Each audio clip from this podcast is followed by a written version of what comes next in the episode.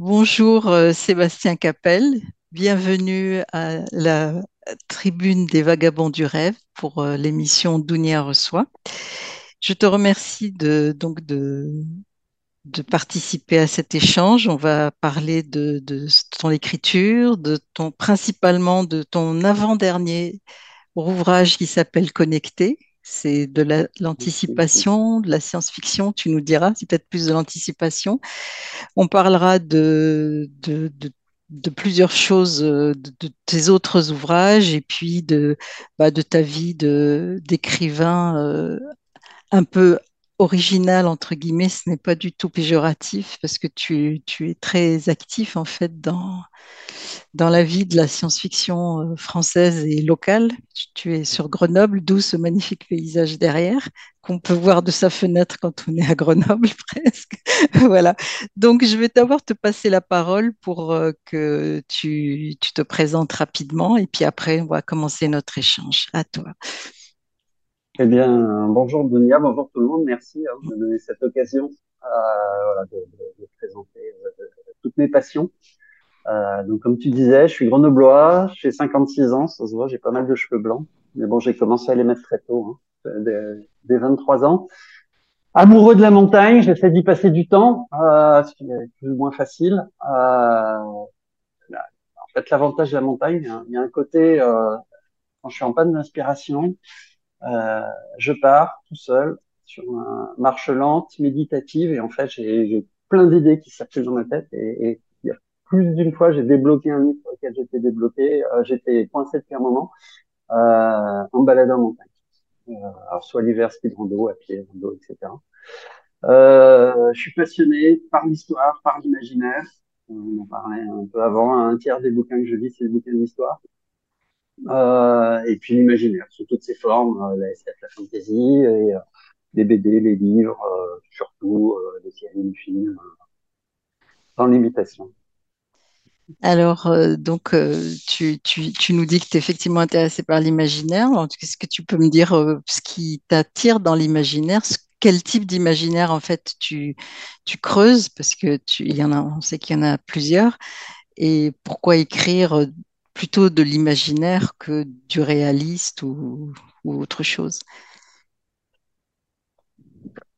Alors l'é- l'écriture, c'est un, un, un long sujet, un sujet, sujet compliqué. Euh, j'ai commencé relativement jeune, euh, mais sans jamais, sans jamais aboutir, entre autres parce qu'il ça demande une, une disponibilité euh, intellectuelle, du temps, de la créativité, enfin de l'énergie créative disponible.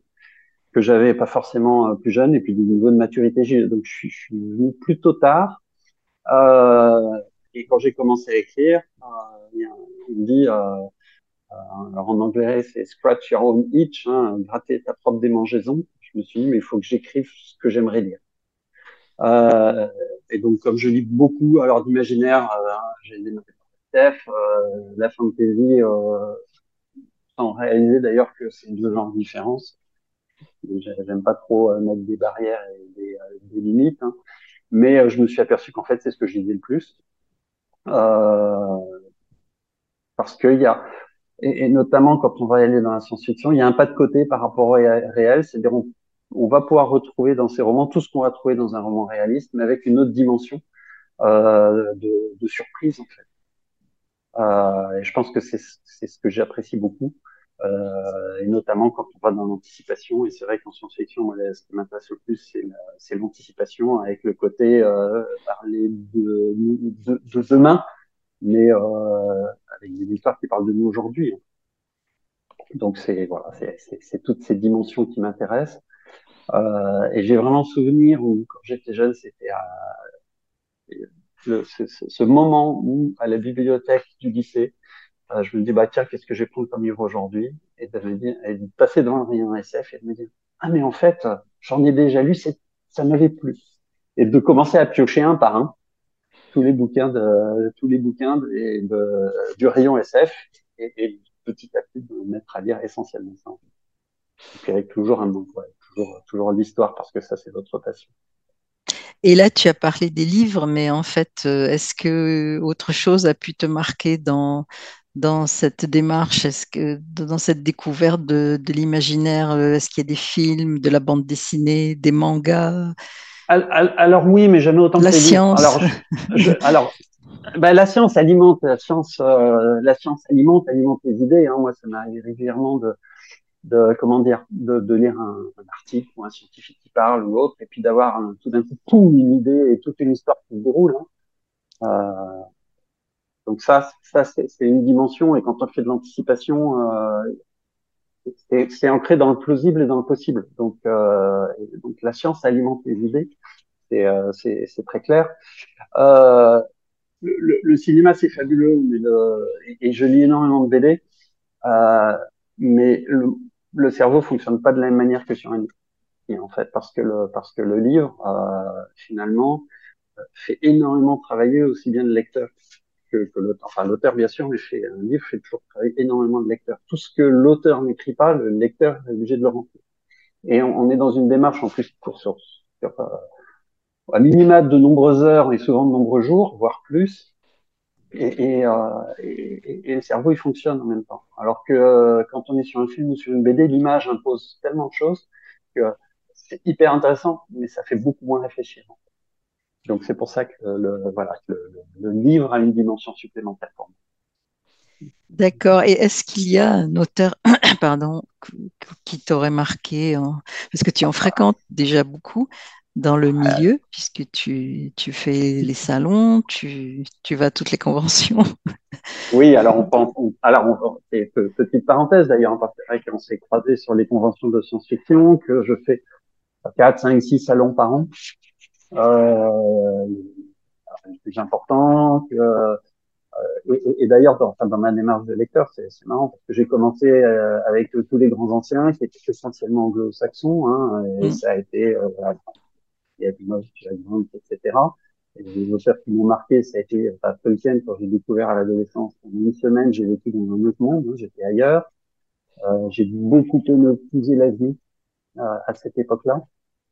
Euh, dans les auteurs plus récents, euh, ce que j'aimerais écrire, c'est Gabriel Kay, parce qu'il y a, y, a, y a des choses, j'ai été époustouflé par tout ce qu'a fait euh, George Martin, enfin ses premiers, euh, les premiers livres, bon, c'est pas fini, enfin en tant que livre, c'était juste extraordinaire, mais je ne suis jamais imaginé y avoir envie. Guy Gabriel Kay, quand je lis ses livres, je me dis, mais pas, est-ce que j'aimerais, j'aimerais arriver à produire? Donc, il y a vraiment cette dimension. Et puis, euh, le, fait d'être, après, je, lis aujourd'hui beaucoup, beaucoup moins d'anglo-saxons, je lis essentiellement des auteurs français modernes, parce que quand on est sur les salons, on croise des gens, euh, on, on fait les bouquins. Et c'est vrai qu'il y a plein de trucs fabuleux, quoi. Je vais citer, alors, mais en, en, vrac et rapidement, je vais en oublier, mais moi, euh, voilà, Estelle Faye, Jean-Laurent Del Socorro, qui a une plume fabuleuse, euh, Javorski, que tout le monde connaît, évidemment, euh, euh Fabien Serruti avec le, la, la dimension chronique aussi, et puis en science-fiction, Jean, Jean qui a une plume fabuleuse, et une plume, je le bois, mais euh, c'est pas pour ça que ce qu'il fait, c'est très intéressant. Euh, des personnages très intéressants. Lou Jan, qui a, c'est hyper intéressant. Euh, les bouquins qui m'ont assez marqué récemment, c'était Benjamin Fogel avec euh, la, la, transparence de Mondvina. Et c'est un, un, un, qui m'a rapproché, on reparlera de mon livre d'ailleurs, on, rebondir, on mm. pourra rebondir parce que y a, on retrouve un peu la dimension de se dire, c'est une dystopie ou pas? Mais oui, on en parlera euh, après, mais on, va on réserve ça à ton livre, parce que c'est ton livre qu'on va parler. donc, donc, donc, donc, on y reviendra, voilà. Mais, oui, voilà bien sûr. Le... Et, et, donc oui, et, euh, et dans les auteurs français récents, il y a un truc, un truc super, là, Michael Roche, qui est de, oui. c'est mm. hyper intéressant. Non, puisque c'est très, c'est très varié en plus en français. C'est, très étonnant le nombre de différences, de différents types d'auteurs et d'autrices qu'on peut rencontrer. Alors, avant de, passer euh, à tes ouvrages encore, une petite question sur euh, ton écriture. Le, est-ce que tu, tu, écris Alors là, je vois connecter euh, les autres qui sont. Je vais les citer, puis en passant, on en reparlera plus tard. Il y a Napoléon en Amérique, tu vois, je les, je les montre voilà, au tu te montres les, qui est une chronie qui date de 2015, euh, La pierre de la victoire qui date de 2016, ça c'est aussi un roman, Sur la rive des étoiles. Alors là, Sur la rive des étoiles, c'est là, ça a l'air d'être plus de la. C'est un recueil de nouvelles. De nouvelles. Ah bah voilà, parfait. C'est ça que je voulais te poser comme question. Le nom de la rose, tu le présentes comme une euh, donc qui est sorti euh, la même année que Connecté, avec un jeu de mots sur le titre, j'imagine. Oui, oui, ça, dont tu nous le diras tout à l'heure. Euh, le nom de la rose, tu le présentes comme une novella connectée, bien sûr, et puis un qui s'appelle Les Purs, qui vient tout juste de sortir et qui, est qui sera d'actualité cette année. Hein. C'est sur le sport. voilà, donc en fait, je vais te dire, quelle est la différence pour toi quand tu écris des nouvelles ou quand tu écris des romans ou des novellas qui sont, on ne sait pas si c'est des romans très courts ou des nouvelles très longues, en fait, c'est un, peu entre les deux. Est-ce que tu as des démarches différentes des... Alors après, quand, euh, bon, on écrit, euh, on s'installe dans le paysage, il des appels à texte, j'essaie de faire de la nouvelle, je me suis aperçu, je, je ne suis pas un novelliste. Le, la, la, la, moindre nouvelle tout de suite prend plein de, sur, des sujets, euh, je pars, j'ai plein d'idées, je veux tout mettre dedans, c'est pas possible. Je me suis la dernière fois que j'ai essayé, j'ai terminé l'introduction, j'étais déjà à 18 000 signes. Ah oui. Donc c'était la moitié de la nouvelle. Euh, donc voilà, introduction 18 000, la conclusion c'est autant, il y a, il y a plus de place au milieu. Et, et, je me suis retrouvé plusieurs fois à écrire des textes, d'essayer de les faire rentrer dans un format nouvelle, me retrouver hyper contraint, et puis finalement dire allez, hop, j'arrête, j'abandonne tout, et puis retravailler après, d'en faire des novellas 120, 120 000 signes. Les purs, c'est un exemple. Hein. Euh, donc je, je, je, suis plus un, un, romancier court en fait, parce que je me vois pas non plus partir dans un dix tomes ou dans. J'aime bien prendre un sujet, le mâcher.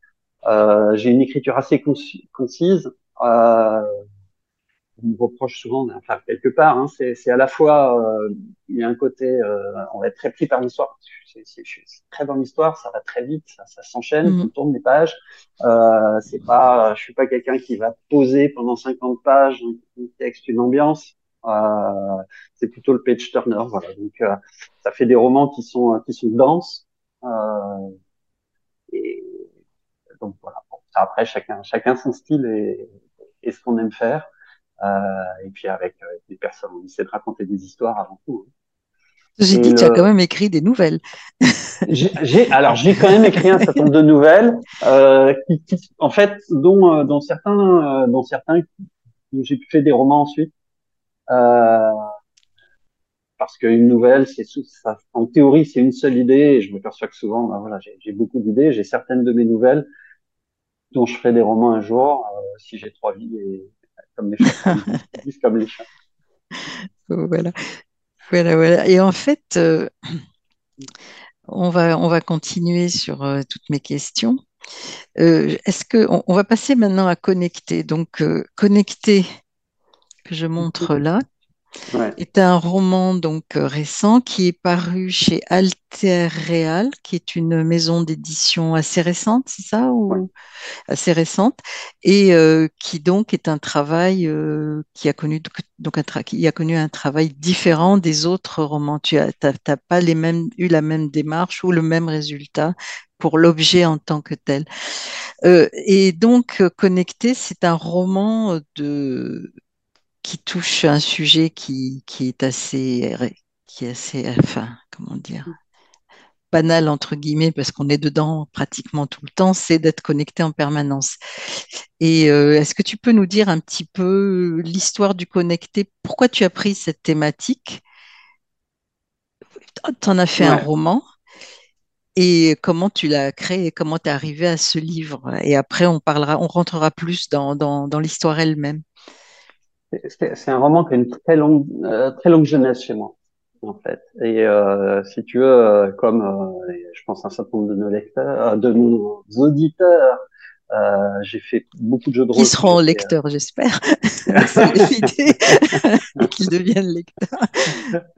Aussi, j'ai fait beaucoup de jeux de rôle quand j'étais jeune, et puis ça remonte à quelques années maintenant. Et, et j'avais imaginé le jeu de rôle ultime, et le jeu de rôle ultime, c'est l'endroit où le maître de jeu est capable de, de, de, de c'est l'endroit d'espace où il pense quelque chose et les joueurs se retrouvent et vivent. Et, et puis derrière, j'avais imaginé ça, et puis, puis, une société où bah, finalement les gens commencent à être là-dessus. Et puis un jour, j'ai eu l'idée de ce, voilà, ce petit garçon euh, qui un jour euh, il débranche, il essaie de voir les gens autour de lui sont tous connectés, mais lui il voudrait jouer pour de vrai. Et puis finalement, il part, il se déconnecte, il va vivre un, voyage initiatique dans un monde où il n'y a plus personne, hein, ou pas grand monde, et puis ça se terminait. Euh, euh, il voyait le dernier arbre sur Terre. Euh, c'était une ambiance, euh, l'ambiance des eaux de Morteline, je sais pas, c'était une vieille BD hein, qui parle peut-être. Euh, donc un peu, c'est pas post-apo, mais c'est vraiment une ambiance de fin du monde. Et puis ça se terminait, il arrivait dans, il voyait le dernier arbre sur Terre qui était une, une souche morte et il finissait en brasier, euh, brûlé, enfin brûlé avec l'arbre. Donc c'était c'était assez sombre. Et, j'avais eu ce flash, j'avais eu cette idée. Ça fait plus de 30 ans. Hein. Euh, et je m'étais dit, mais je suis pas du tout mûr pour écrire une histoire comme ça. Mais j'ai toujours eu dans, dans le fond de la tête. Quoi. Et puis il y a, euh, allez, on va dire, il y a une, douzaine d'années, je me suis dit, mais cette histoire, faut que je la reprenne. Donc j'avais commencé à essayer d'écrire. Euh, j'ai commencé à écrire premier chapitre que qu'on retrouve, enfin avec, enfin des idées du premier chapitre. Puis je m'étais tout de suite arrêté parce que euh, c'était très compliqué. Et notamment, euh, mais ce monde, comment ça fonctionne, c'est quoi l'économie, c'est quoi. Enfin, j'avais, bah, c'est pas tout d'écrire une histoire, mais il faut que ça, faut que ça marche, quoi. Et, et même si euh, pour le lecteur, c'est des éléments qu'il va à peine voir, moi, j'ai besoin que tout fonctionne, ait une cohérence. Et notamment, c'est quoi le modèle économique? C'est rien, mais, mais oui, oui c'est vrai que c'est une question, puisque la réponse est assez étonnante. D'ailleurs, je laisserai les, les, lecteurs la découvrir. et, euh, et, euh, et donc, je m'étais arrêté, j'ai buté. Et puis là-dessus, euh, bah, entre-temps, j'étais reparti, et puis là, j'avais écrit Napoléon en Amérique, entre-temps, puis La pierre de la victoire, puis des nouvelles, et puis je me suis dit, mais là, je suis mûr pour attaquer pour le rattaquer cette histoire. Et puis c'est un jour en montagne où j'ai eu tout d'un coup le, flash de se dire mais ça cette histoire il faut que je la traite avec trois trames. Faut pas que c'est pas une seule histoire finalement. Mm. Et c'est devenu le, le, roman qui s'est appelé Les Chroniques de l'Univers euh, que j'ai auto-publié à l'époque.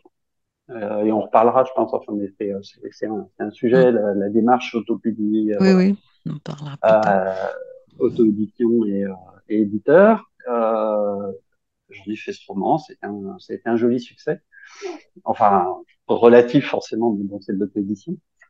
Euh, et, euh, et puis à force de croiser euh, Violaine, euh, l'éditrice d'Alter Real sur des salons, voilà, il y avait un flic, il y avait un truc, je me suis dit, mais il faut que j'essaye aussi, quoi. C'était une belle rencontre, et donc euh, je lui ai dit, euh, voilà, moi je, je vends rien en numérique, pourquoi pas, ça t'intéresserait de le reprendre? Bah oui, et donc on a refait un travail donc elle m'a, alors m'a poussé dans plein d'axes, plein de trucs. Ça a été une démarche hyper intéressante aussi. J'ai retravaillé le roman, euh, alors sur des aspects forts. Ça m'a permis de retravailler la fin qui me plaisait pas, la, première fin. Euh, j'avais passé, voilà, j'avais passé trois ans à, à pas trouver ma fin, mais trouver un truc un peu bancal. Et elle m'a dit mais cherche, cherche. Voilà. Et puis elle m'a dit mais travaille le dernier arbre. Et tu vois, j'essaie de révéler peu de choses, mais des teasers. Oui, il faut pas trop en dire. il, y a bien un, il y a bien un arbre. Bah, c'est la première phrase, hein, de toute manière. Le dernier arbre est mort hier, hein, de mémoire. oui, oui, c'est tout à fait ça. Mais en fait, c'est en même temps un arbre euh, réel et puis l'arbre, euh, l'arbre euh, finalement de toutes ces histoires qui partent d'une branche commune qui est l'uni. Alors ce, ce mot l'univers, pourquoi? L'univers. Ouais. Je pense, enfin, ça. Est-ce que le créateur trouve ce nom et puis. Euh... Mais enfin, aujourd'hui, on parle du métaverse, mais c'est en fait c'est la même chose. Quoi. Hein. Euh, je connaissais pas le mot métaverse, sinon peut-être que j'aurais c'est peut-être que j'aurais utilisé. Moi, j'aime beaucoup le concept, enfin le mot univers, euh, et, et, ça représente ça. C'est l'univers, le, c'est le web ultime euh, finalement. Euh, et, il va, va peut-être falloir que je fasse aussi, que j'explique un peu ce qu'est l'univers du coup, mm. euh, pour comprendre. L'univers, c'est quoi? C'est finalement quand les, les, gens vont avoir accès à tout un ensemble de mondes virtuels dans lequel ils vont aller et vivre le personnage qu'ils veulent dans le monde qu'ils veulent. Donc ils vont choisir homme, femme, jeune, vieux, beau, moche, euh, et puis ils vont dire bah voilà, là je vais vivre la vie d'un alpiniste euh, qui va aller grimper l'Everest ou euh, d'une danseuse de cabaret dans le Paris des années folles, princesse Laila qui va taper Dark Vador à grand coup de sabre laser, capitaine d'un bateau pirate, etc. Et les gens vont vivre dans ces. Donc c'est pas c'est pas un univers de jeu comme pouvait être Ready Player One, on n'est pas mais à chaque on vit et donc, on va vivre un jour, un mois, un an, on va y rencontrer d'autres personnes, euh, qui peuvent être des personnes vraies, qui peuvent être des intelligences artificielles, hein, c'est des mondes euh, qui vont être peuplés, euh, et, et, dans lesquels les gens vont vivre. Et donc, on vieillit complètement, un jour, un mois, un an, on peut y tomber amoureux, amoureuse.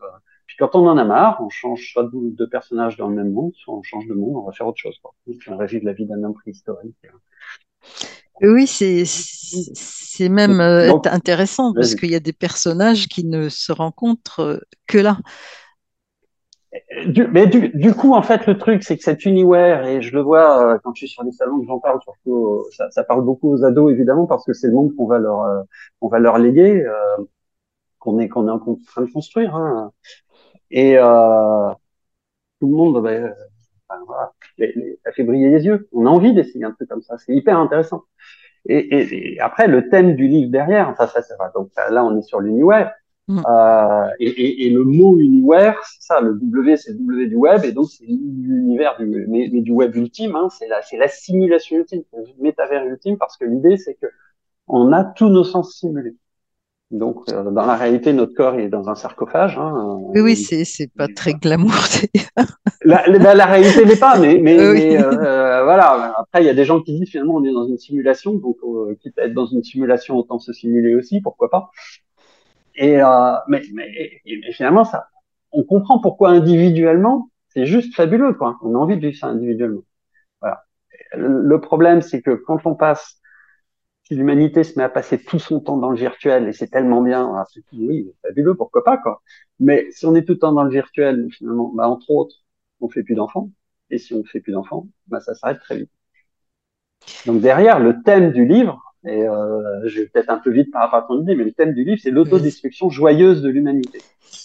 C'est euh, assez étonnant justement parce que ce qui m'avait ce qui m'avait marqué, c'est que c'est une société qui s'écroule effectivement,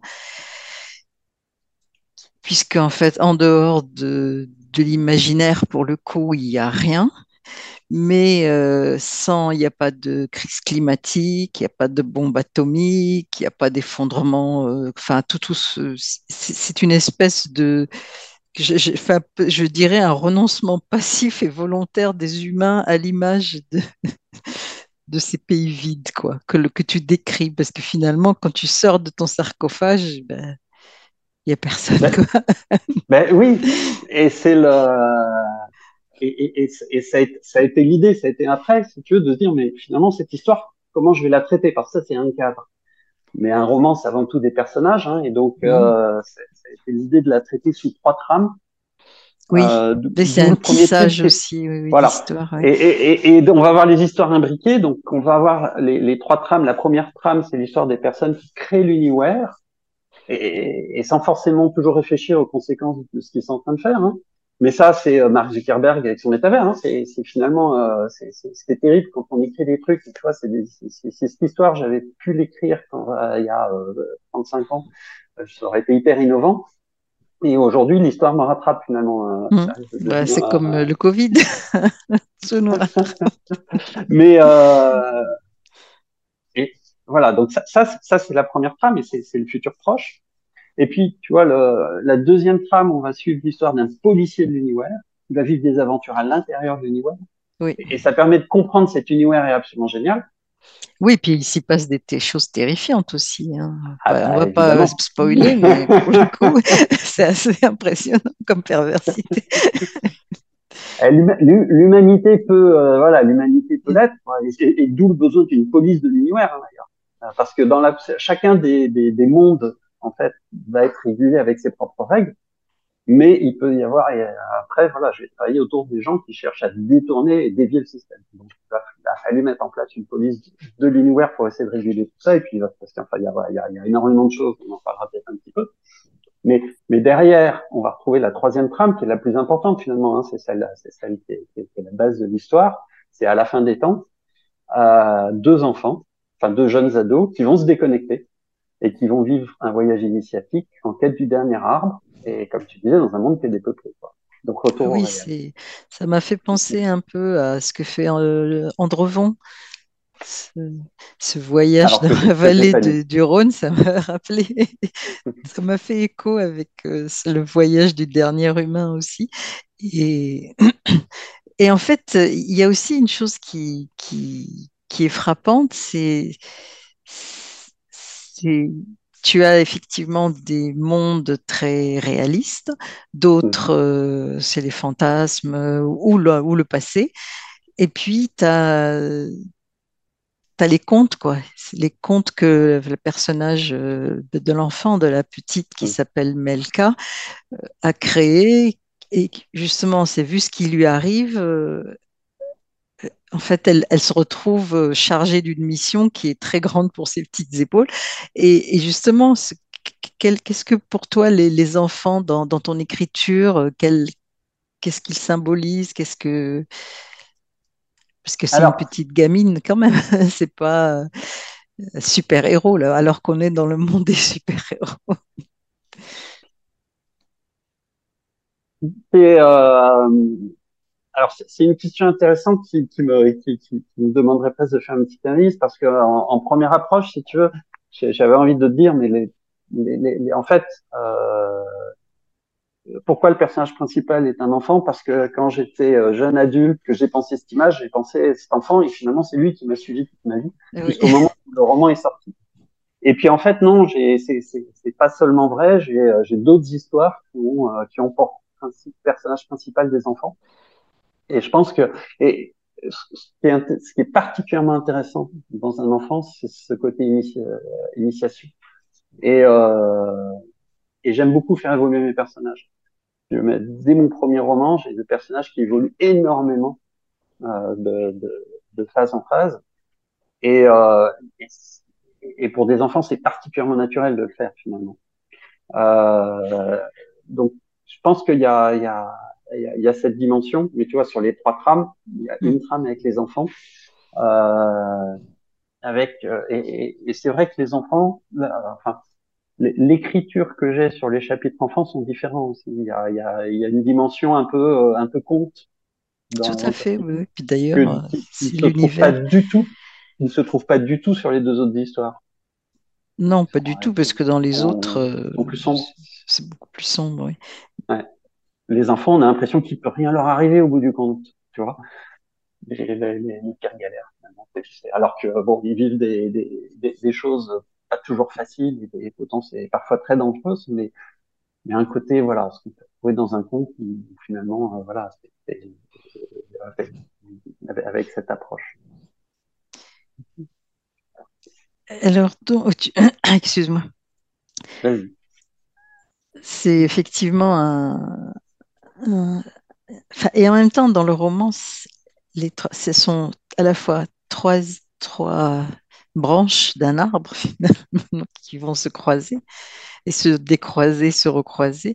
Et c'est en plus quelque chose de, comment dire, chronologiquement, c'est assez intéressant parce qu'on a l'impression que ce sont trois périodes différentes. Mm-hmm. Et ça se resserre au fur et à mesure qu'on monte qu'on avance dans l'histoire. C'est assez, euh, assez surprenant parce qu'on se demande, mais qu'est-ce qui va se passer? Pourquoi il y a un tel hiatus euh, d'une période à l'autre? Alors, euh, et, clairement, mon idée, c'était, c'était de, c'était d'avoir ces trois périodes. Hein. C'est quelque part, c'est la Genèse. Hein, mmh, je l'ai intitulé Genèse. Hein, Genèse, oui. C'est, la création de l'univers. Et, et, et, c'est une phase hyper intéressante parce que ça, ça permet de comprendre comment l'humanité a créé les propres outils de son autodestruction. Et, euh, et, et, là, on retrouve toute une réflexion dans l'anticipation. Euh, qui moi, moi ce, qui, ce, qui, me gêne toujours un peu quand on lit des dystopies, c'est on se dit mais comment les gens acceptent ça quoi? Et comment les gens en sont arrivés à accepter de créer ça? Euh, Là, c'est une dystopie, mais c'est une dystopie joyeuse. Ah, tout à fait, ils se font plaisir. Euh, oui. individuellement, mais individuellement, c'est juste top, quoi. Au lieu de vieillir, de devenir croulant, d'avoir mal partout, de plus pouvoir marcher, euh, pop, on tombe dans l'univers, on dort et on a de nouveau 20 ans et on fait toutes les aventures qu'on veut, quoi. Euh, donc, on comprend pourquoi individuellement, chaque humain fait ce choix. Euh, c'est collectivement en tant qu'espèce, euh, c'est moins bien. Mais euh, honnêtement, et quand on regarde le monde d'aujourd'hui, il y a tellement d'autres manières dont on risque de se terminer qui vont bien pire que celle-là. Euh, c'est plutôt pas mal. Hein c'est comme si tu étais sous perfusion, drogue en permanence, sans avoir. enfin, si tu peux avoir le, le les, effets secondaires quand, quand, justement quand tu te réveilles. Enfin, quand, quand tu es banni, le bannissement, oui. mais, mais, mais, mais globalement, c'est juste, c'est juste fabuleux, quoi. Et donc, c'est vraiment cette dimension-là qui m'intéressait, de, de, creuser le, le, côté, mais finalement, c'est bien ou c'est pas bien l'univers Tu vois? Et, et euh, je pense que euh, quand on lit, euh, je suis pas sûr que tu saches dire si je trouve que c'est bien ou pas bien, tu vois? Ou en ah, tout cas, j'espère que tu as le doute parce que parce que quelque part le but il est là, c'est de se dire mais finalement c'est bien ou c'est pas bien? tu vois? Et si ça existait, est-ce que tu irais essayer ou pas? Personnellement, non, je pourrais pas vivre dans une boîte avec des, objets piqués sur moi. j'ai besoin de ce qu'il y a derrière toi. Mais, Et justement, à la fin, mais t'as pas mais tu le sais pas, c'est ça le ah Quand tu vis dans ces mondes, c'est vraiment tous tes sens sont simulés, tu vois. Et il y a, y a, pour moi, il y a un exemple, et, et, euh, et alors c'est ce qui est intéressant. Et si tu veux, le livre m'a accompagné pendant tellement d'années qu'on réfléchit à plein de choses. Quoi. Le, euh, la nourriture. Tu vas dans l'univers, tout est simulé. Donc toute la nourriture est hyper bonne dans l'univers, puisque tout est simulé. Tu arrives, tu manges quelque chose, ça expose des papilles, super bon. Quoi. Tu reviens dans le monde réel, il n'y a plus que de la bouffe lyophilisée au distributeur local, c'est dégueulasse.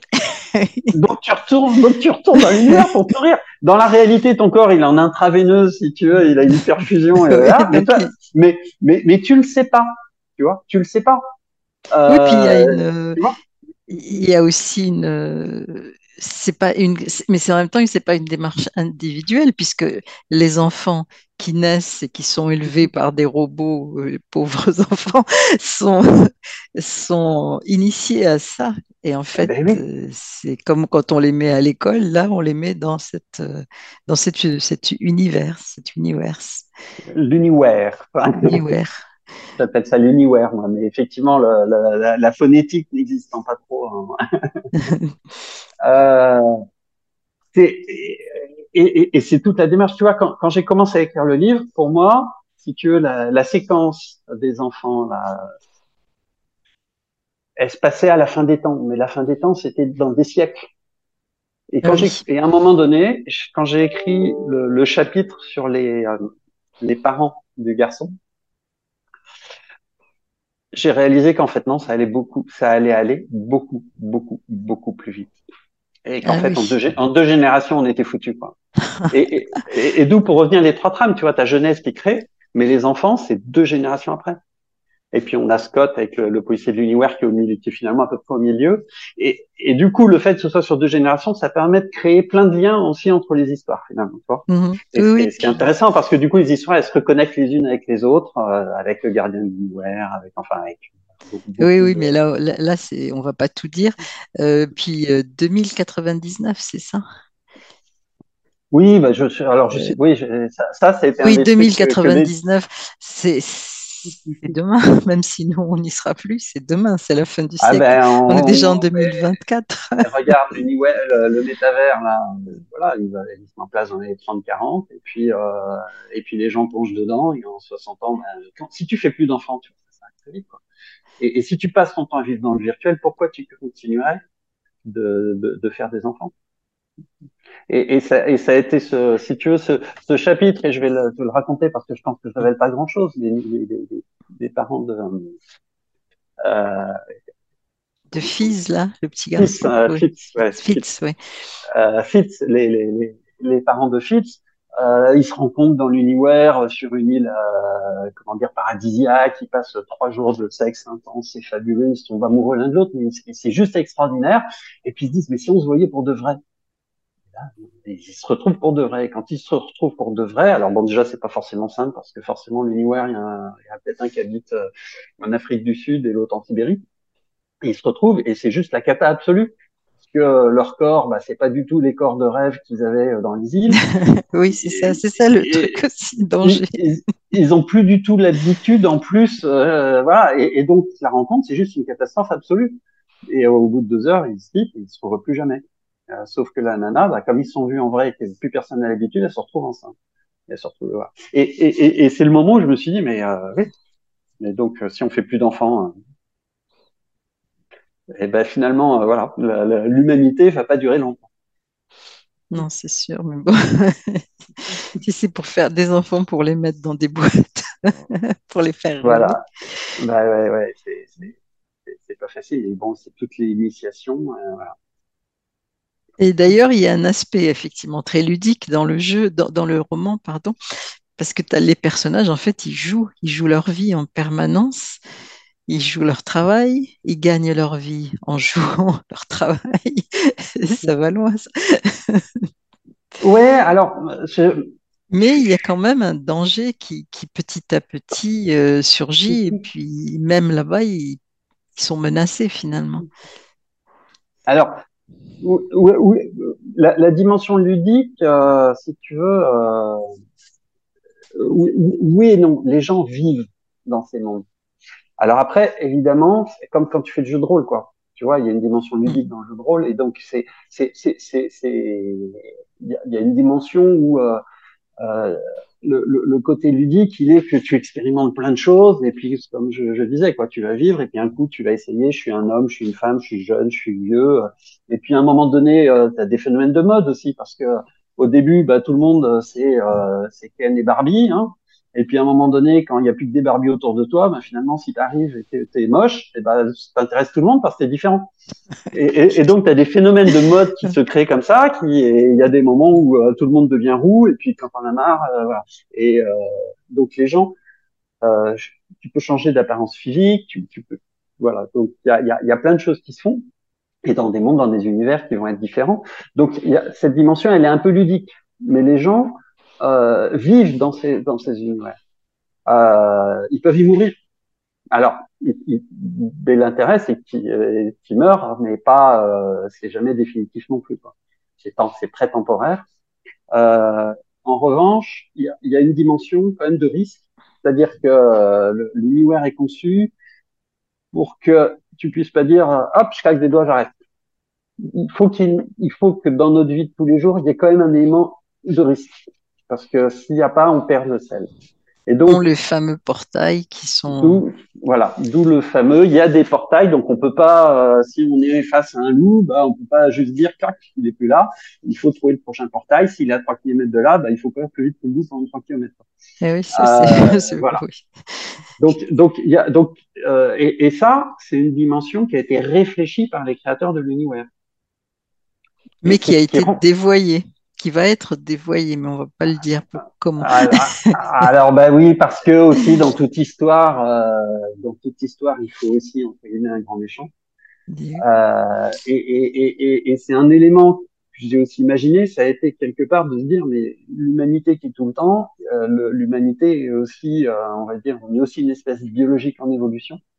Et j'ai imaginé que le corps humain, évoluer aussi. Alors évidemment pas chez tout le monde, mais il y a des gens qui se mettent du coup à quelque part leur corps entre en euh, une espèce de résonance avec les ondes qui font qui font l'univers. Et il y a des gens qui du coup commencent à avoir un pouvoir de modification de l'univers euh, par la par la seule pensée. Euh, enfin en, en étant dedans et donc on va voir arriver les créateurs de monde et des gens qui parce qu'au début tous les, les, différents mondes c'est des programmeurs qui font les choses hein. mm. et puis ensuite le problème c'est que les programmeurs eux-mêmes comme ils sont tout le temps dans l'univers il n'y a plus personne pour faire des nouveaux mondes mais ensuite il y a ces créateurs de mondes qui vont arriver c'est eux qui vont se mettre à façonner les mondes et parmi eux il y en a un le fléau qui va se mettre à vouloir contrôler tout oui. et, et, et, et, il n'est pas gentil non ça serait trop simple ça serait trop simple Écoute, on a un petit peu parlé de, de connecter. J'aimerais bien qu'on parle de, de l'Uchronie. et de Mhm. ta passion pour l'histoire. Et pourquoi tu écris l'Uchronie? On a un peu échangé avant l'émission. Et donc, euh, donc en Uchronie, tu as Napoléon en Amérique, bien sûr. Euh, Qu'est-ce qu'il y a d'autre? La pierre de la victoire, non? Ouais, donc j'ai Napoléon, Napoléon d'Amérique, la pierre, donc qui parle de cette période, et, euh, et, et je pense qu'on peut parler de, de celui-là en particulier. J'en ai Mhm. un autre, la pierre de la victoire, qui parle de la Commune de Paris, autour Oui. du Mhm. personnage de Georges Clémenceau, que je, voilà, que je revisite. Et euh, le dernier, c'est le nom de la rose. Euh, donc la rose, mais c'est la rose qui dit non. Euh, en fait, c'est une triple référence, hein, notamment pour le, le, roman fabuleux et le film d'ailleurs, avec le nom d'Umberto Eco, et qui se passe là sur le, la Terre, qui, est, euh, c'est un, qui se passe euh, au Moyen Âge, c'est la fin de la guerre de sang. Et le, vas-y, t'as une question? Oui, oui, bah justement, euh, pourquoi tu écris euh, Donc, tu tu nous as pas dit jusque-là, on a surtout parlé d'anticipation, de, technique et de, de jeu et de monde euh, virtuel, mais euh, qu'est-ce qui fait que l'histoire, enfin, qu'est-ce qui t'intéresse dans l'Uchronie par rapport à l'histoire, en sachant qu'en France, c'est vrai qu'il y a des, des débats sur l'Uchronie, c'est pas encore, euh, ça se lit, mais il y a encore Alors, des, des ouais, les historiens sont en train d'évoluer. C'est vrai que euh, pendant longtemps, c'était, euh, ça a aucun intérêt parce que c'est pas ce qui est arrivé. Et puis, c'est vraiment en train d'évoluer. Alors, on, le terme scientifique, les gens vont parler d'histoire contrefactuelle. Euh, le mot uchronie étant un, un, peu plus simple. Mais quand j'ai commencé à écrire, je connaissais même pas le mot uchronie d'ailleurs. Euh, et bon, moi, je, je lis beaucoup de bouquins d'histoire, euh, mais de, de l'essai, hein, les biographies, euh, l'histoire de la France, l'histoire du monde, euh, enfin, etc. Et, et puis de temps en temps des, euh, des romans historiques. Et les romans historiques m'ont toujours un peu frustré parce que le cadre est figé finalement. Euh, et on fait l'histoire de Napoléon à Waterloo, il perd, euh, il va se passer ça, etc. Et, et, et, et donc c'est à la fois figé, on est sûr de ce de ce qui va se passer, euh, même si les personnages à l'intérieur vont vivre des histoires qu'on connaît pas. Hein. Euh, et puis en plus, c'est ah, vrai, c'est pas vrai, c'est pas bien. Avec l'Uchronie, c'est très différent. On est dans un cadre, c'est qu'on va se poser à un moment, c'est connu, mais il y a un point de divergence et à partir de là, tout peut arriver. Donc, on va pas se poser la question, c'est vrai, c'est pas vrai, etc. Même si euh, je, y, a, y a plein de gens, euh, enfin voilà, Wikipédia est mon ami, et, euh, là tu dis mais lui, tiens, c'est un personnage, il est vrai, il n'existe pas? Mais ça reste avant tout du roman avec des personnages qui vont connaître des aventures, mais on n'a aucune idée de ce qui va se passer. Et avec voilà, avec une réflexion de se dire qu'est-ce qui aurait pu se passer. Et euh, Napoléon en Amérique, donc mon premier roman, euh, moi, ce qui m'a toujours, je m'étais toujours titillé, qu'est-ce que les grands personnages de la Révolution euh, seraient devenus si la Révolution française n'avait pas eu lieu? Et euh, bah, les Danton, les Robespierre, les, les Fouché, euh, probablement. Napoléon. jamais entendu parler. Et Napoléon. et, et, donc, en fait, il y a, y a beaucoup d'uchronie autour de l'empereur Napoléon qui arrive à débarquer en Angleterre, qui ouais. gagne Waterloo, qui fait pas la campagne de Russie, etc ça m'intéressait pas plus que ça. Moi, ce qui m'intéressait, c'était plutôt mais le personnage de Napoléon, qui est quand même un personnage assez fascinant, avec des côtés très bons et d'autres catastrophiques. Hein. C'est pas du tout. Enfin, c'est quelqu'un qui me, me fascine, mais que j'admire pas. Enfin, je pense que son bilan sur l'histoire de France est plutôt une catastrophe absolue, en fait. Hein. Et, euh, et, et, et, Napoléon, donc je prends le livre, euh, la Révolution française, on découvre dans le livre, finalement n'a pas eu lieu, et Napoléon, à 25 ans, il est lieutenant dans l'armée royale, il sait qu'il sera jamais général parce qu'il n'a pas tous les quartiers de noblesse qui va bien, il dit, je vais partir pour le nouveau monde parce que là-bas tout est possible. Et donc je, vais rendre tout possible, on va avoir une autre épopée napoléonienne, et il va rencontrer là-bas une jeune femme qui s'appelle Lily, vous connaissez une histoire d'amour un peu compliquée faire un beau roman, hein, c'est pas drôle. Et, et le livre, c'est comment l'un et l'autre vont façonner le continent américain, chacun à sa manière. Et lui, par les armes, la conquête, la diplomatie, etc. Et elle, par l'éducation, la lutte pour le droit des femmes, contre l'esclavage. Et comment son influence à elle est finalement plus pérenne que son influence à lui, parce que l'éducation, c'est la base de tout. Voilà. Donc ça, c'est le, c'est le, c'est, le thème et le roman. Et donc, on va avoir des personnages qui vont énormément évoluer. On les prend, ils sont jeunes tous les deux, ça a duré un moment. Et euh, donc c'est cette évolution des personnages qui m'intéresse beaucoup, de comment on crée des, des, des conditions de, voilà, comment on crée toutes ces conditions. Et puis histoire de rendre les choses plus simples, c'est que j'en ai fait un roman épistolaire Euh, donc le premier roman, Une uchronie épistolaire, euh, ça a été compliqué de trouver un éditeur. Ah, je comprends. c'est difficile, tu n'as pas, choisi la facilité, mais bon. Je n'avais pas choisi. Et, et j'ai eu des retours vraiment intéressants de, les, des deux premiers éditeurs qui m'ont dit Ah, c'est bien, mais pas chez moi. Euh, il y en a d'autres qui, qui, ont hésité. Ah, j'ose pas. Euh, et puis au bout de six mois, j'ai perdu patience. C'était tellement simple de sortir le livre tout seul que je l'ai fait. Je suis allé sur un premier salon et puis je suis parti dans, une, dans ma démarche d'auto-édition. Et euh, voilà. Et je pense que euh, aujourd'hui, enfin, voilà, j'ai pas attendu six mois euh, quand, tu, quand tu connais les, les, les, les, les choses. Et, et, je voilà, je regrette pas. C'était, c'était très, c'est aussi une très belle aventure de, de, voilà, de tout faire tout seul tout faire tout seul. Donc, euh, en même temps, tout à l'heure, tu disais que c'était génial de travailler avec une, éditrice. Donc, en fait, euh, euh, puisque tu as vécu les deux aventures, est-ce que tu peux en parler un petit peu, les comparer de ton expérience personnelle, bien sûr? Si tu veux, le, comment? La, le, alors le côté tout faire tout seul, ça ne veut pas dire qu'on fait vraiment tout seul, parce que j'ai énormément de, de, lecteurs et de C'est une façon de parler, puis même mais, mais non, non, mais bah oui. bien sûr. Mais après, euh, ça veut dire que euh, la couverture, c'est moi qui choisis, le titre, c'est moi qui choisis. Il y, a, y, a, y a un certain nombre de choses comme ça que, euh, en fait, le, économiquement, mais finalement, euh, vaut mieux vendre deux fois moins de livres, mais euh, n'avoir tout fait que de travailler avec un éditeur. Donc c'est sûr que si demain j'ai un éditeur qui arrive, qui, qui, prend mon livre et qui le vend à 100 000 exemplaires, je le signe sans hésiter une seconde. Euh, mais mais euh, si, voilà, si l'éditeur fait pas tout ça, finalement travailler tout seul, ça a plein d'avantages aussi. Et, et j'ai bien aimé les deux, quoi. Tous les échanges, tout ce que j'ai pu faire avec Violaine, ça a été une très belle expérience. Euh, et, et je, je retravaillerai à l'occasion avec des éditeurs. Euh, mais je pense que je vais continuer aussi à faire de l'auto-édition parce que euh, il y a un côté quand le roman est prêt, quand le manuscrit est prêt, euh, je peux sortir le livre en deux mois. Euh, et ça, c'est juste pas possible avec un éditeur. Non, deux mois, c'est le temps que tu mets à leur écrire déjà.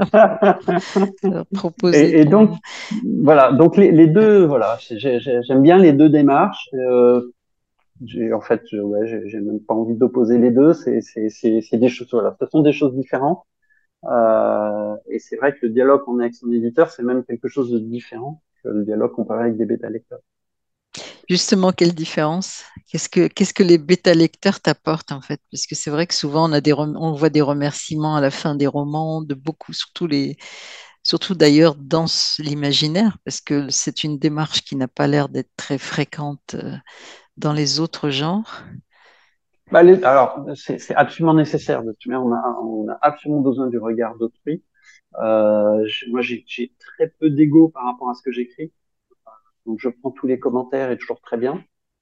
J'ai d'ailleurs réalisé euh, c'est pas forcément le cas de tout le monde, hein, mais euh,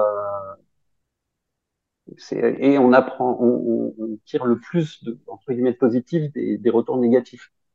Quelqu'un qui dit j'ai bien aimé ton livre, ça fait super plaisir, mais ça sert absolument à rien. Euh, c'est beaucoup plus intéressant de dire là, ce truc-là, bah, j'ai trouvé ça long, ça, ça je été moins bien. Là, on sait quoi travailler, quoi. on sait où aller changer, où améliorer. Euh, et donc les, le, le Napoléon numérique, je l'ai fait lire par 50 personnes avant d'oser le sortir. Euh, tu vois. Après, sur les 50, euh, et c'est là que tu dis, bon, ben voilà, c'est qui les 5 qui m'ont fait un retour qui m'a été réellement utile. Donc après, le suivant, tu le fais lire 5 fois. Et puis petit à petit, tu cherches, et puis tu dis, mais finalement, là, zut, les 5 bêta-lecteurs que j'ai gardés, euh, c'est euh, des gens qui ont entre plus 3 ans et moins 3 ans que moi, et des hommes. Donc tu dis, là, c'est pas bon non plus. donc on va aller chercher des femmes, on va chercher des plus jeunes, donc faut aussi varier euh, sur ces dimensions-là. Et, et c'est absolument nécessaire. Donc, le, le, si tu veux, le, le regard d'autrui et, et, ce, que, ce que je cherche sur le bêta lecteur, c'est pas tellement une correction de photo de forme, c'est vraiment du détail. C'est vraiment euh, les équilibres, c'est les personnages, ce qui marche, est-ce que l'histoire fonctionne, c'est quoi les moments forts, c'est quoi les moments faibles. Euh, tu vois, c'est vraiment tous, tous ces éléments-là qui sont absolument nécessaires. Euh, et, euh, et, et, tu vois, j'ai donné un exemple. J'ai euh, le, le, le, prochain roman sur lequel je travaille. Quand je l'ai fait relire, euh, j'ai réalisé que j'avais un tiers du bouquin qui était, qui était acheté. Quoi. Ah oui, c'est dur ça. Mais ça, des fois, on se rend compte sans, sans bêta lecteur d'ailleurs.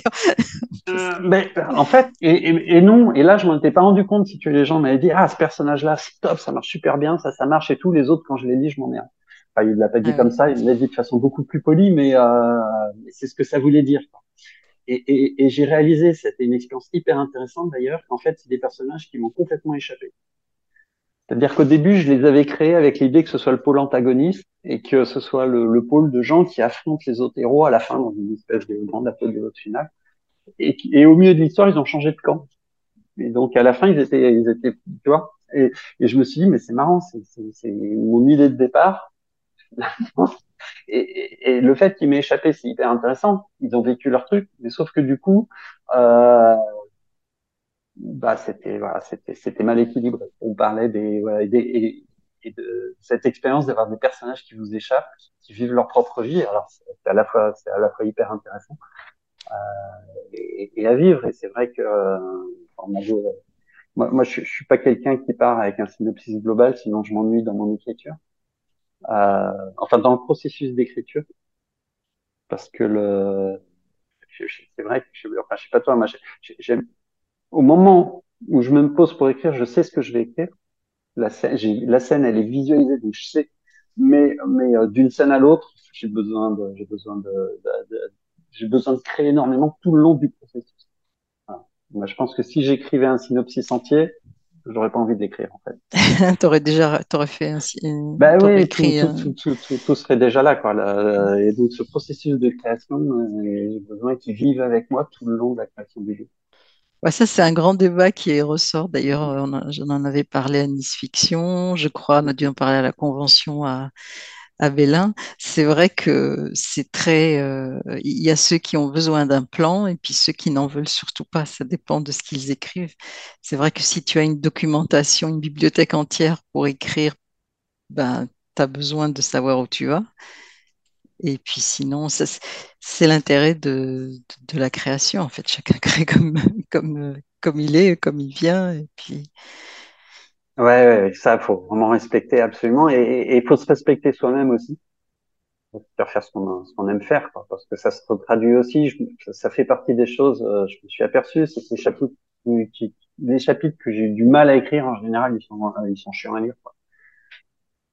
Parce que tu t'es forcé à les. Ils n'étaient pas importants. Oui, parce qu'il y, a des, y, a des, il y a des moments, il y a des passages, il y a, y des moments qu'il faut écrire. On se dit, bah là, il faut que j'écrive ça. Et puis, quand je m'aperçois que, que c'est long à venir, euh, et en général, c'est pas les moments les plus fluides et les moments les plus prenants.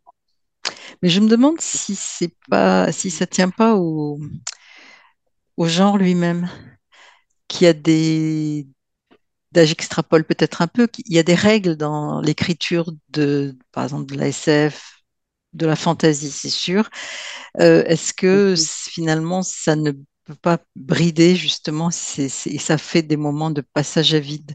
Si tu as besoin, si tu es obligé de faire, mettons, des batailles alors que c'est pas ton truc, mais que tu as envie d'écrire de la fantasy quand même, si t'aimes pas les, les, scènes interminables dans des châteaux euh, parce que tu préfères euh, ben, dehors que la fantaisie se passe dans la nature, je me demande si c'est pas aussi une difficulté qui vient de le cadre est, est, est, rigide quand tu lis.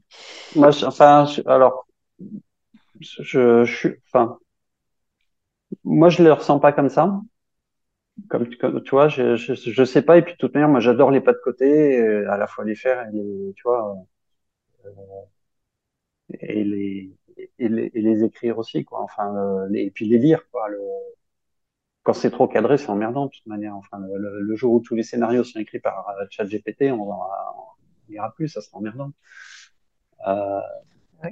le, tu vois, quand c'est c'est pour ça, et euh, moi, je n'aime rien de tel que, d'être surpris et de surprendre. On en reparlait récemment, euh, Tarantino, euh, Kill Bill, t'as deux, fois dans, son film la scène où euh, ils se voient et puis ils disent, tiens, euh, tu vois, là, on va sortir la, la dernière scène où Bill lui dit, il y a une plage privée derrière, on va se retrouver au clair de lune, affronter au sabre. Et tu visualises la scène, quoi. Une fois que tu l'as visualisé, forcément, c'est pas ça qui se passe. Et il euh, y, a, y, a, c'est juste comme ça que tu fais dans un bouquin. Quoi. Et euh, mes, mes, mes, batailles sont presque toujours très courtes. Les scènes de combat sont toujours très courtes. C'est pas, je trouve, c'est, enfin, c'est pas ce qui m'intéresse le plus, quoi. Euh, Et puis c'est, c'est réaliste, hein, effectivement, hein, puisque. C'est, c'est vrai aussi. Que, ça dure, euh, ça dure de, de, de, quelques minutes à peine, parce que sinon ça serait pas efficace. Sauf effectivement oui, les tranchées euh, de, de, la Première Guerre mondiale. Et oui. je oui, bah, vas-y. Vas-y, vas-y. Non, mais tu vois, je pense, enfin, c'est vrai que, et tu vois, je pense, enfin, dans, il y a, il y a quelques scènes, enfin, c'est surtout Scott, hein, forcément, puisque c'est, c'est, un peu stylé, mais même les, les, les enfants, la scène finale. Ah oui, oui, c'est la, la grande semblant, scène finale, qui est une scène, qui est une scène terrible de destruction. Elle, elle doit courir sur, je sais pas, deux pages, trois pages. Enfin, c'est, elle est, elle est, elle est, elle est ultra courte, en fait. Euh, oui, donc. Je pense que d'autres auteurs en auraient fait, euh, on aurait fait euh, quatre, cinq fois plus. Oui, mais elle reste efficace, justement. Ça fait plaisir à entendre. oui, oui. Moi non plus, j'aime pas les longues séances de bataille parce que bon après, c'est comme dans les dans les films euh, de science-fiction, il y a des des moments où tu as l'impression de regarder un jeu vidéo ou un dessin animé plus mais si c'est pas ton truc, tu tu t'es pas juste intéressé par les effets spéciaux, tu t'attends que ça passe quoi, parce que ça te... ouais, ouais, ouais. c'est pas, pas, forcément euh, là que. Alors, on arrive au bout de notre émission, donc je voudrais savoir euh, quel est ton projet, qu'est-ce que tu écris en ce moment? Qu'est-ce que je suis en train de mettre le point final un, point final, carrément, oui. Un, un roman d'anticipation. Ouais, ouais, là, je vais, je, je, je, vais essayer de le soumettre pour la fin du mois, là. Depuis Pur, euh, là Depuis les Purs Depuis les Purs. Alors, les Purs, c'était sur les derniers Jeux Olympiques. Hein. Oui, oui, tiens, dis-nous un mot, parce que là, on va le, pas passer le, à côté. Euh, alors, c'est un polar d'anticipation, c'est pareil, c'est un roman que j'ai eu beaucoup, j'ai essayé, j'ai eu des idées, j'ai retravaillé, retravaillé de partout, j'en ai fait finalement un polar. Et le thème, c'est de dire que dans 30 ans, finalement, les Jeux Olympiques, euh, eh ben, les, les para-olympiques seront les vraies stars du sport parce que euh, à coup de prothèse de modification euh, génétique, ils courront de 100 mètres en 6 secondes, ils sauteront 3 mètres de haut. Et finalement, les vrais, ça intéressera plus personne. Donc, je, je renverse la, par rapport à aujourd'hui. Et, euh, et, et, en plus, les vrais, eh ben, il y en aura de moins en moins, ça va être de plus en plus difficile parce qu'à la naissance, on aura tous notre cocktail génétique pour éviter, enfin, que ce soit juste un vaccin, pour éviter toutes les transformations. Et que euh, du coup, se posent toutes ces questions de euh, qu'est-ce qui est autorisé, pas autorisé le dopage. Enfin, c'est énormément de questions. Le monde du sport se pose tous ces trucs-là. On l'avait vu avec Pistorius, là, qui, qui voulait courir le, le 400 mètres avec ses prothèses et qui arrivait à titiller les athlètes. Aujourd'hui, les modifications, toutes les prothèses corrigent mais pas plus. Mais bon, dans 30 ans, l'homme augmenté, enfin tout ça, ça sera possible. Quoi. Donc c'est toute réflexion autour de voilà autour de ça. Et, et les purs, c'est les, bah, les derniers vrais humains non modifiés finalement, et qui, qui vont disparaître. Donc, euh, tu, tu, fais beaucoup voilà disparaître les humains en ce moment. Non, je fais pas disparaître les humains, je fais disparaître les, les, les vrais humains authentiques. Mais euh, si demain j'ai le choix d'avoir euh, des lunettes et puis la moitié du temps je vois mal ou euh, pop, j'ai des prothèses où je vois mieux tout le temps bien, etc. Oui, je vais réfléchir. Et je serai pas le seul.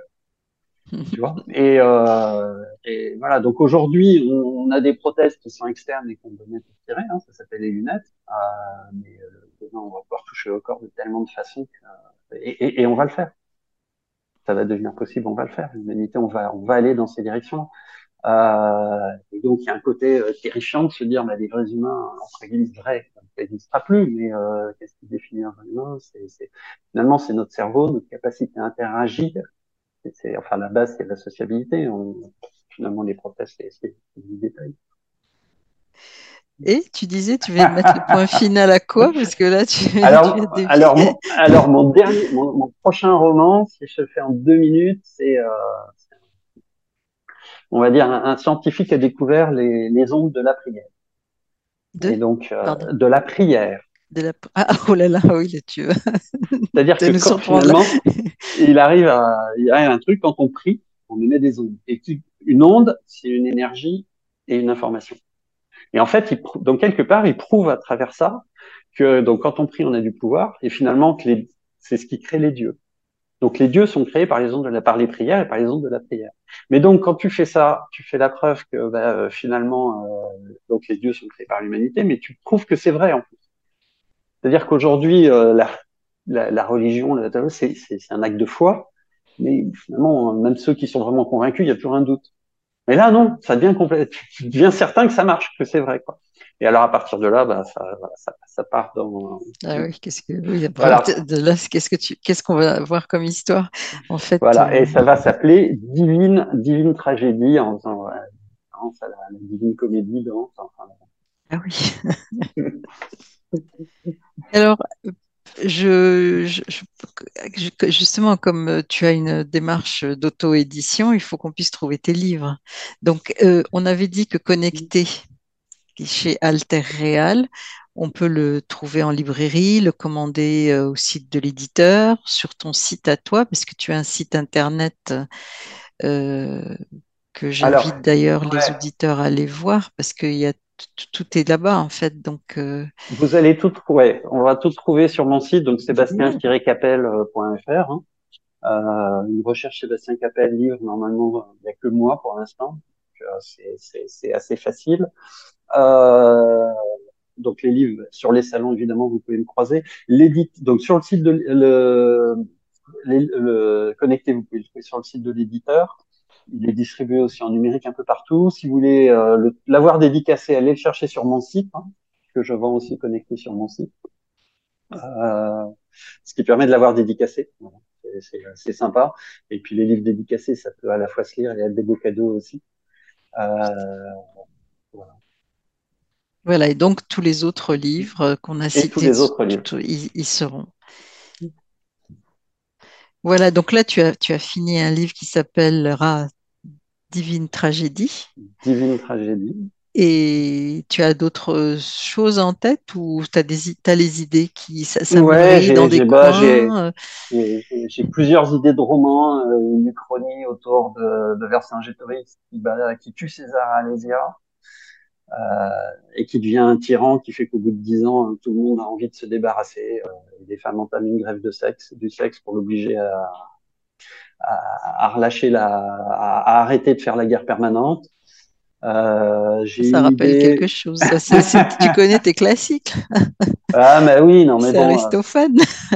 ben, on, a, on, aime bien. Euh, enfin, quand tu fais de l'histoire, t'aimes bien et t'aimes bien aussi. Enfin, moi, j'aime bien faire les clins d'œil à, à l'autre, à d'autres littératures, quoi. Ouais. Voilà.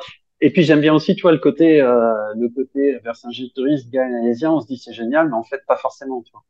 Il y a aussi cette dimension, tu vois. C'est bien. Oui, ça c'est. met en place une tyrannie qui fait qu'au bout du compte, tout le monde veut se débarrasser de lui, tu vois. Voilà. Donc c'est, il euh, y a, il y a, il y a, voilà, j'ai ça, j'ai un, je retravaillais autour de d'une nouvelle que j'ai écrite, qui a un potentiel de roman énorme autour des, des Homo Magnus. Euh, qui était autour de et ça tu vois on parle enfin de la science ou autre c'est euh, Yoval Noah Hariri qui fait partie des, des, des grands penseurs son bouquin Sapiens c'est un bouquin qui m'a le plus marqué euh, qui est hyper intéressant et qui un jour a dit mais euh, il est terrible avec le, le transhumanisme enfin il y, a, il y a tous des côtés très bien mais ce qui va être terrible c'est que pour la première fois dans l'histoire de l'humanité les plus riches et les plus puissants seront en plus mieux. Tu vois? Et, et parce que tu reviens euh, les les, le même pharaon qui, tu vois, qui dominait ou les, les rois euh, Louis XIV, mmh. etc. Euh, finalement, le même virus pouvait le tuer. Il n'était pas plus intelligent, il n'était pas plus fort, ou il était un peu plus d'éducation, mieux nourri, etc. Mais, mais globalement, c'était les mêmes personnes. Mais avec le transhumanisme, tu vas te parler avec des gens qui vont être plus forts, plus intelligents, qui vont être plus tout. Euh, et je me suis dit, mais euh, si on pousse cette idée jusqu'au bout, parce que c'est voilà, c'est toujours la démarche qu'on a quand on fait de l'anticipation, mmh. on va prendre une idée, on va essayer de la pousser et de, de, de, de réfléchir à ça. Et euh, finalement, ben, on va voir apparaître une nouvelle espèce sur Terre que j'ai appelée l'Homo magnus. Et la question, c'est comment l'Homo sapiens l'Homo et l'Homo magnus euh, cohabitent. Quoi. Et, et, la réponse est évidemment difficile, puisque enfin, dans l'histoire de l'humanité, on, on, a deux espèces humaines ont rarement cohabité longtemps. Oui, ça c'est sûr. Voilà, alors je, pour finir, je remontre Connecté, que je vous invite à lire, parce que moi, je l'ai, enfin, personnellement, j'ai bien aimé. J'étais surprise parce que le, le monde virtuel n'est pas du tout ma tasse de thé, donc euh, comme quoi, hein, c'est la littérature mène à tout. Et puis, euh, donc chez Alter Ego, Alter Real, pardon, pas Alter Ego, ça n'existe pas ça. Alter Real, Real comme, euh, comme l'équipe de foot, tiens. Et Comme la puis, réalité surtout. comme la réalité aussi. Et puis voilà, donc euh, on- je te remercie beaucoup hein, puis, euh, de, de cet échange. Et puis de, c'est passionnant parce que bah, chaque fois qu'on rencontre un écrivain, qu'on parle de, de, ce, de son livre, c'est, ça donne des idées pour aller lire d'autres livres de, bah, de lui, quoi, déjà. Et puis, euh, donc, euh, voilà, je te Eh ben, remercie. un vrai plaisir. Merci beaucoup. Merci. Puis à bientôt sur les, les salons. Au revoir. Au Au revoir. revoir.